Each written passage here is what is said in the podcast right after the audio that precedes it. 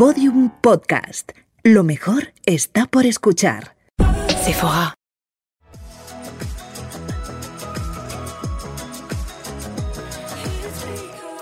Bienvenidos a un nuevo podcast de las Beauty Talks de Sephora. Luce tu experiencia. Hoy tengo una mujer con experiencia, apasionante, apasionada, que es lo que más me gusta de ella, emprendedora y sobre todo una mujer libre, sola aguirre de mi vida y de mi corazón. Que es que la tengo que presentar como con vehemencia porque somos muy amigas. ¿Cómo estás? Querida, encantadísima. O sea, aquí con, con dos de mis cosas favoritas de la vida, que son Sephora y la Milán. No se puede pedir más. Sephora y la Milán es una buena, es, es- es como de camiseta, ¿no? Mis dos cosas favoritas en la vida, Sephora y, la, y la Milán. ¿Cómo estás? Estoy muy contenta, estoy muy bien. Sí, estoy muy ¿verdad? feliz. Sí, la verdad, muy tranquila. ¿Estás tranquila? Sí. Oye, eh, arranco con una pregunta que es una imprescindible y es, ¿cuál es tu poder ilimitado de belleza? Que es una pregunta muy difícil, ¿eh? Pues fíjate, mi poder ilimitado de belleza es, por un lado, el sentido del humor. Mm. Ahí estamos. y por el, por el otro lado, las ganas. Yo creo que eso, o sea, creo que todo lo bueno y lo importante de la vida van de dentro a fuera. Van de dentro a fuera. Entonces sería el sentido del humor y las ganas y los serums y el contorno. Hombre, las ganas de ponerme serums y de todos esos cosméticos que el otro día te veía diciendo, yo es que me lo pongo todo, digo, yo, yo todo y más. Yo, desde el- yo a los Todo. 16 años me compré mi primer contorno de ojos y me lo empecé a poner hasta hoy. Tengo 47. Pues yo acabo de cumplir 48 y todo, o sea, no- no- son incontables los cosméticos que tengo en el baño, que decías, tengo el baño de una psicópata, somos dos. Somos, o sea, somos Sí. dos psicópatas de, la belleza y Sephora es nuestra casa. Así que aquí nos tenéis. Oye, eh, ¿a ti qué te pone guapa? Pues mira, a mí creo que por este orden, eh, la alegría, buscar la alegría con mis amigos, la alegría en, en la tranquilidad que te decía. Segundo, los hábitos saludables, comer sano. ¿Lo consigues? vivir. Sí, ahora sí. Yo creo que tiene que ver con esa tranquilidad de la que te hablaba al principio. Sí, te diría un 80-20. Ah, vale, me, me estabas empezando a preocupar y te iba a No. decir quién eres y qué has hecho con mi amiga. Porque quiero decir que tú algún desfase te has marcado, haces alarde de ellos y los echas de menos. Porque te voy a decir el otro día que necesitabas una buena juerga por malasaña, ¿no? Es que a mí lo que más me gusta en la vida es bailar. O sea, está Sephora, la Milán y bailar. ¿Y no estás bailando en casa? Estoy bailando en casa, Pero pero, no es lo mismo. No es lo mismo. O sea, el, el- el ver cómo alguien se viene arriba contigo cuando llega el estribillo de esa te- canción. Me la has quitado la boca cuando te sabes el estribillo. Y Oh. estás ahí y haces así porque va a llegar. Sí, sí. Yo de hecho había anunciado, que de- debió ser lo que habías oído, el 24 de febrero es mi cumple y entonces que yo no el te año... felicité, porque somos unas amigas salvajes. No pasa nada. No, no pasa nada, no pero pasa me lo voy a nada. apuntar ahora. El amor está ahí. Y, ah, y dije, mira, los niños ya son adolescentes, duermen un montón, yo voy a empezar a salir de noche otra vez. Eh, Esto fue el 27 de febrero, me fui al karaoke y el 14 nos confinaron. ¿En serio? Oye, ¿qué pasa cuando se es madre? ¿Que se deja de salir? Uf, pasan muchas cosas. Pasan muchas. Y no todas buenas, amiga mía. Ah, no, no, no, Sol y yo somos no. las dos peores madres del planeta Tierra. Nos lo hemos confesado, aplaudido y perdonado, ¿no? Claro, y sobre todo que yo creo que a veces el ser mala madre y admitirlo implica el, el ser una buena madre, fíjate. Yo creo que el respetarte a ti y el, y el darte prioridad en O sea, entender- no, ni siquiera prioridad. O sea, entender que necesitas tiempos para ti, que necesitas seguir siendo eh, empresaria, mujer, amiga, ¿no? Claro, ser persona. Y no solo mamá. Y además es que fíjate que yo creo que eso es algo muy importante para mis hijos o para el tuyo. O sea, yo creo que, que el crecer viendo que, que- que tus padres son personas y que disfrutan y que tienen amigos y que salen eh, es algo muy positivo. O sea, yo creo que las relaciones eh, no sé si decirte de dependencia o de proyección, hay muchas veces que proyectamos sobre los hijos eh, cosas que tienen que ver con nuestras frustraciones. Entonces, yo No, creo y que- sobre todo cuando confundimos que la entrega total y absoluta, abandonándonos a nosotras mismas, es amor. Y esto no es ni para los hijos, ni para las parejas, ni para nada que, que te quiera bien, ¿no? Es que fíjate, ¿no? que siempre se habla de entregar. ¿Qué tal si hablamos de compartir? Es como entregas tu vida y esa cosa del sacrificio y de, de lo que tenemos por supermadres. O sea, ¿no? si no tienes cuidado, los hijos te ponen fea.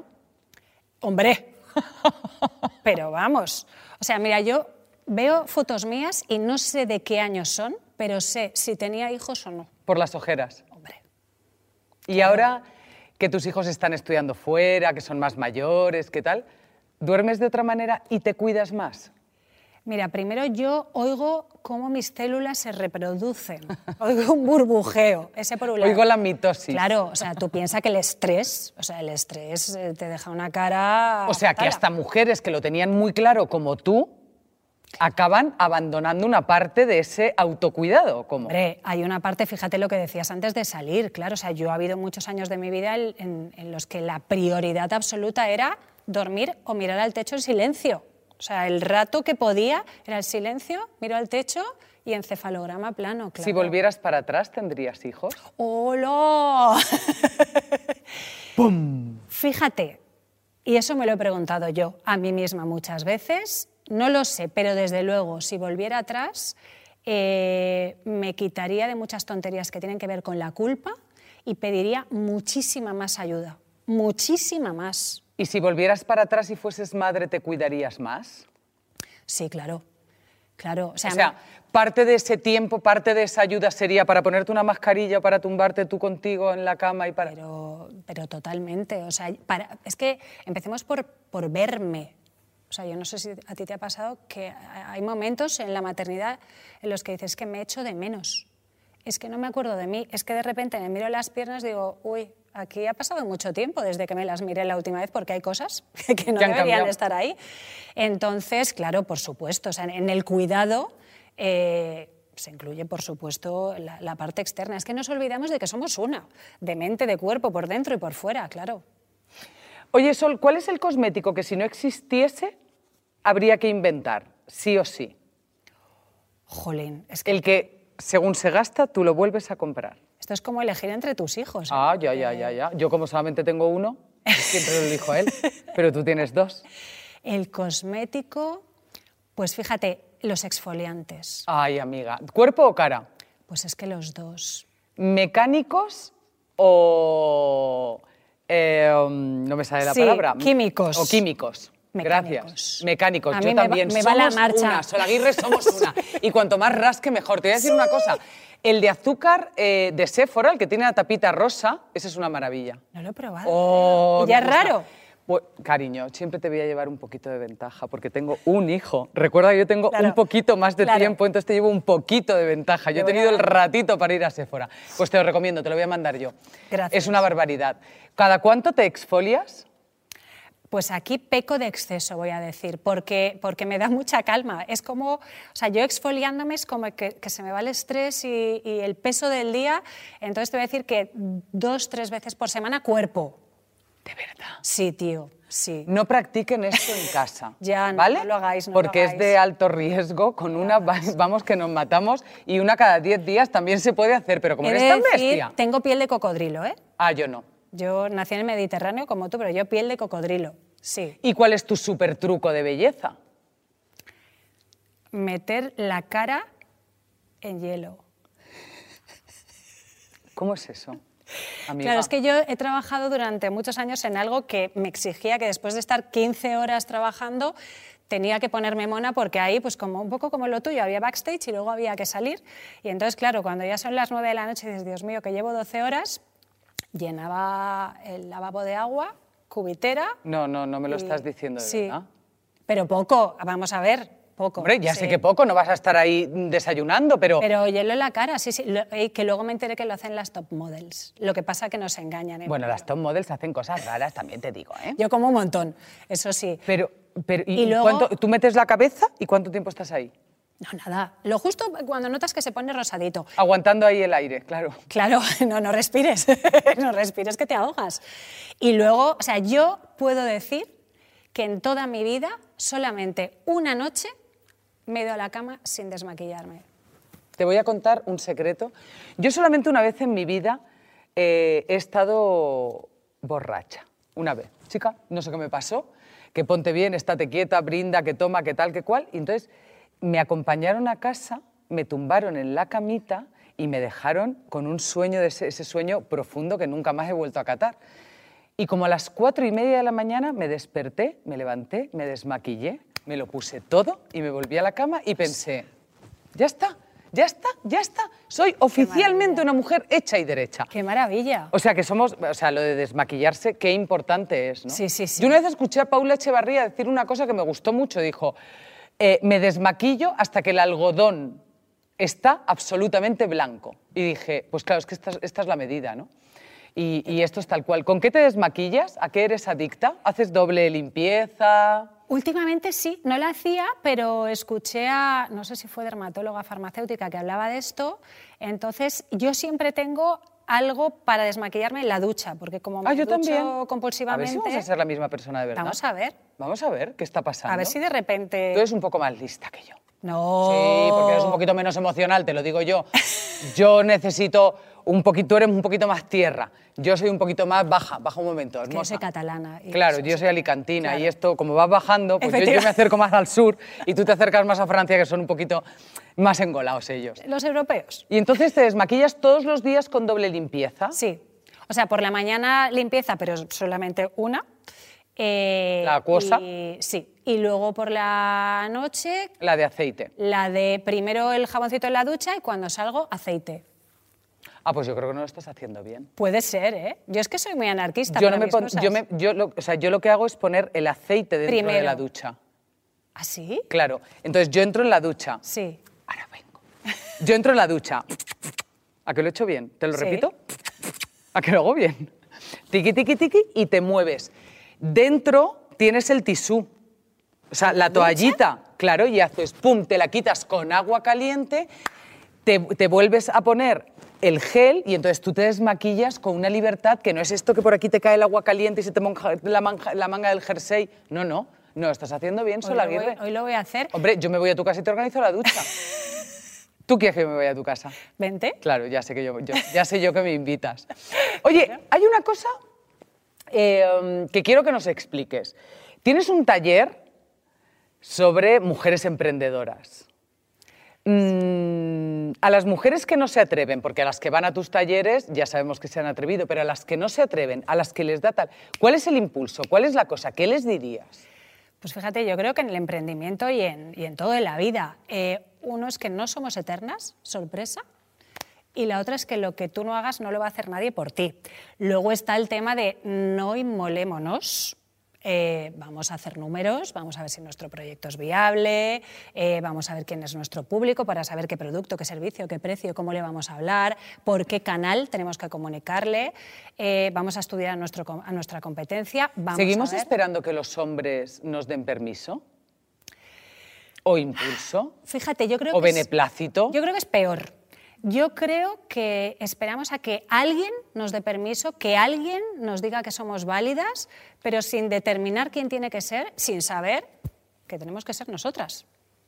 O sea, que tengo que ser yo la que me diga soy capaz, puedo hacerlo, soy suficiente. ¿Siempre has sido una mujer segura de ti misma? Antes menos, antes menos, claro. O sea, que yo lo que cuento es porque lo he experimentado. O sea, aparte de estudiarlo y formarme. ¿Y cómo se crece? Conociéndote, sabiendo de qué estás hecha. Claro, o sea, yo creo que no te puede gustar algo que no sa- no sabes cómo es. Haciéndote preguntas todo el rato. ¿Cuánt- ¿Cuántas veces preguntamos al día cómo estás, qué necesitas? ¿Y cuántas veces nos lo preguntamos a nosotras? ¿Tú te lo preguntas? Ahora sí. ¿Y qué haces cuando estás mal? Pues me pregunto qué necesito y elaboro mi plan de acción. Pero así. El cuidado, la cosmética, eh, tener tu baño lleno de cosméticos, ¿te ha sacado algún, en, algu- en algu- en alguna situación de una- un día de bajón? Hombre, unos morros rojos, bien lo sabes, te alegran el día. Eh, fíjate que esto va en dos direcciones, ¿no? Hay veces eh, en las que hay tanta niebla ahí dentro que, que- que no sabes por dónde empezar a investigar. Bueno, si te es más fácil por fuera, pues me voy a poner más guapetona por fuera, más todavía, eh, y vamos a ver qué pasa dentro, ¿no? Esto va en las dos direcciones. ¿Y te sientes atractiva con tus 48? Pero vamos, mucho más que con 28, claro. Claro, decía Mario Bacari- Vaquerizo eh, cuando le pregunté cuál era el poder ilimitado de su belleza, me dijo una cosa que probablemente dentro de 20 años me siga acordando, decía la edad, porque me siento mucho más bello ahora que hace 20 años y entendí que yo también, tú también, ¿no? O sea, quizá cumplir a partir de los 40 viene un poder ilimitado de belleza realmente, del que no, del que no teníamos constancia. Yo creo que mucho, mucho de, de no tener constancia de que somos atractivas, de que estamos estupendas, de que ellos también, tiene que ver con las revistas femeninas amiga, que te ponen el culo, el especial culos, en la portada de junio y se te cae una lagrimica por aquí, ¿no? Eh, y sin embargo, o sea, no hay muchas portadas de mujeres de 43 bellísimas que las hay, a patadas. Hombre, yo, eh, fíjate a mí que me encanta Jennifer López, por ejemplo. O sea, y me encanta, pero entre otras muchas cosas, por eso, 50, 51, no sé cuánto tiene.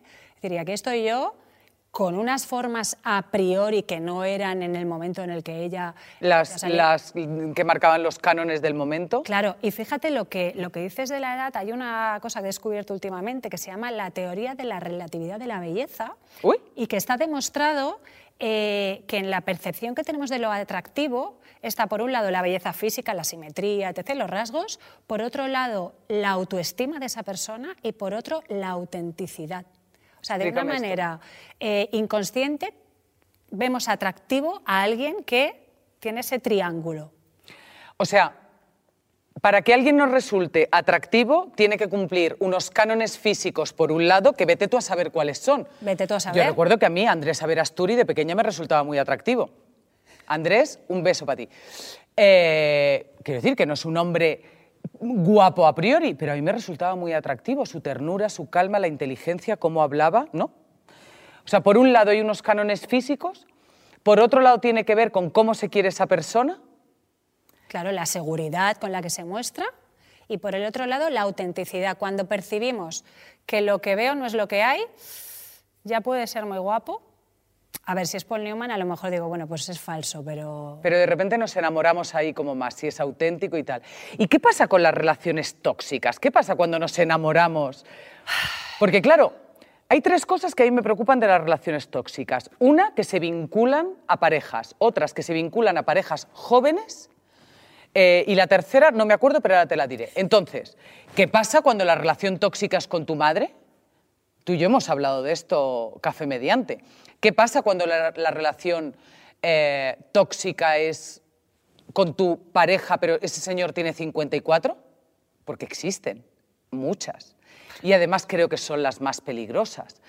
Porque, digamos, en la veintena tú estás experimentando. Lo normal es que no te quedes eh, con, con- con esa persona con quien tienes una relación tóxica. Pero ¿y cuando ya llevas 30 años y ya dices, "Pff, con este me quedo? Es ¿Qué que, claro, nos han contado tantas cosas, eh, o no nos han contado tantas cosas de las importantes sobre las relaciones, ¿no? Nos han contado... ¿Cuál es la mayor mentira que nos han contado de las relaciones?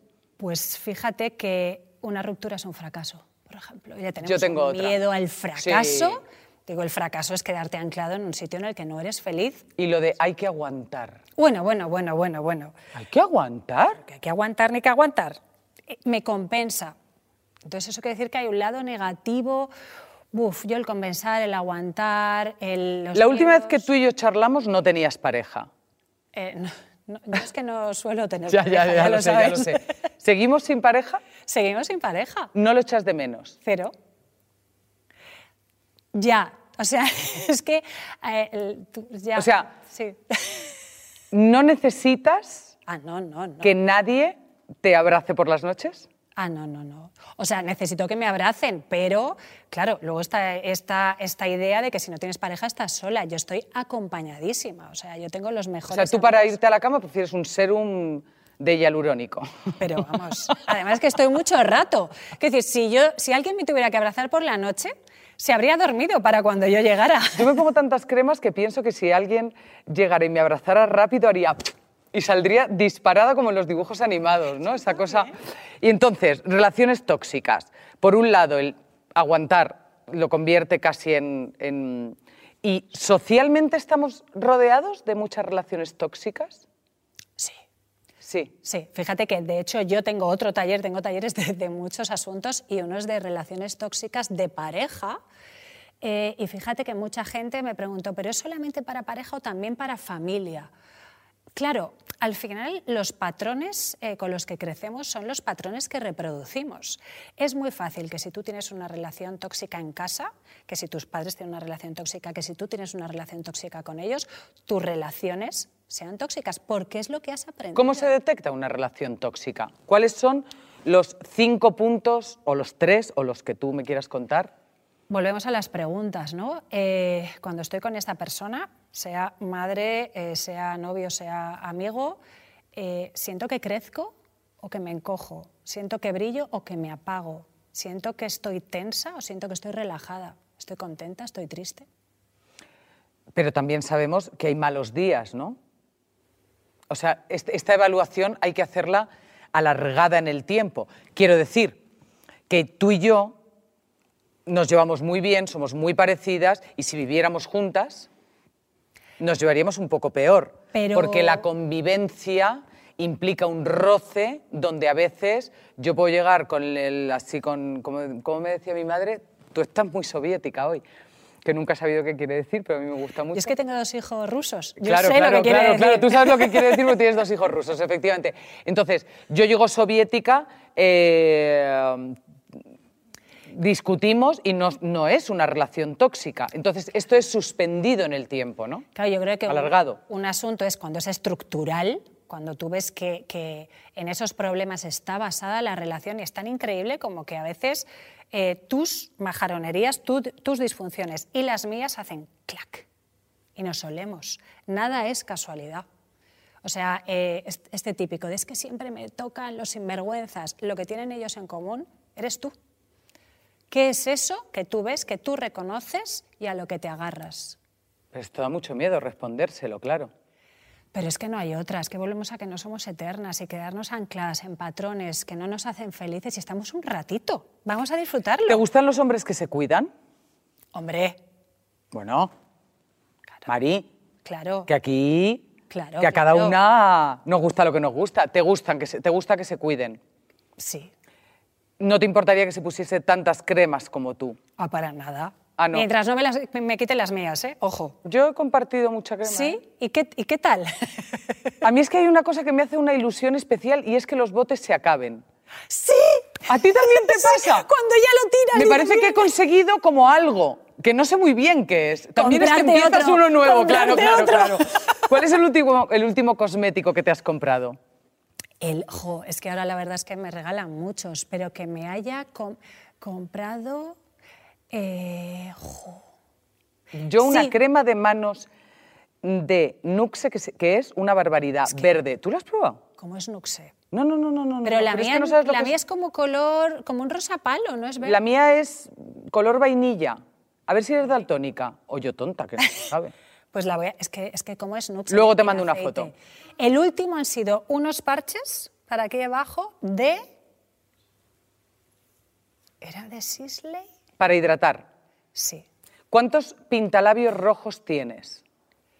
El número no lo sé, un neceser así lleno. ¿25? ¿Te pintarías los labios de un color que no fuese rojo? Pues en verano a veces le doy un poquito al fucsia. Ah, igual que yo. Es que el fucsia es un rojo en realidad. Claro. Es un, es un, el fucsia es un rojo golfo.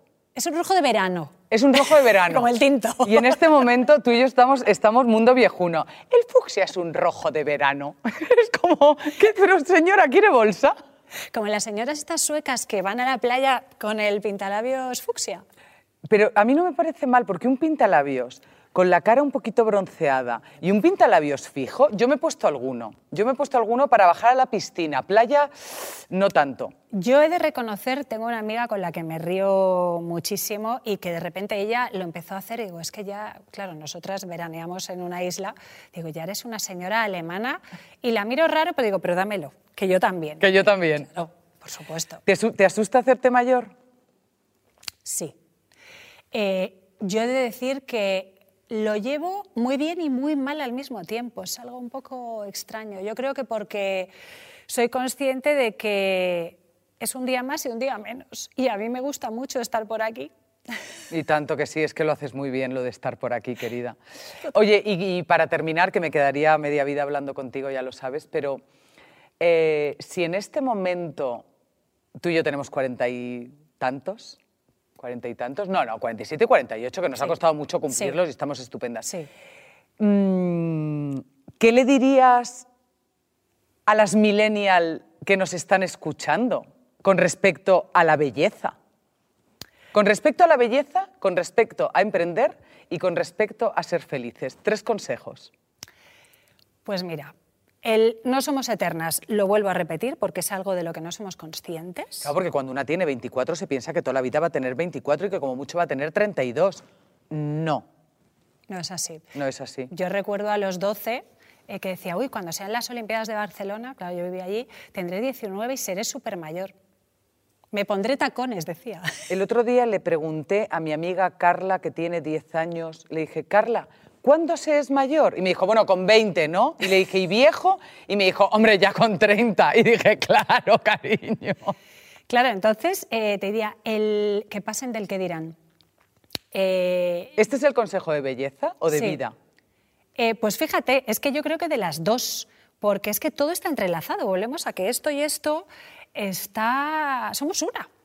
Somos una que está compuesta de todo esto. Entonces, muchas veces el vivir la vida pensando en qué va a decir el otro, qué va a opinar el otro, y que además lo que dice, lo que opina, lo que piensa el otro es de él y no mío, nos amarga y nos pone muy feas. O de repente no nos maquillamos de una manera porque, uy, igual no tengo edad para esto. O, sea, atrévete y olvídate de lo que vaya a pensar el pero, ¿no? Pero, por favor, o sea, nadie se arrepiente de haberse atrevido, por algo será. La gente cuando está al final, que miras para atrás y dices, uy, que ya solo hay para allá, pero no hay para allá, de lo que se arrepienten es de lo que no han hecho.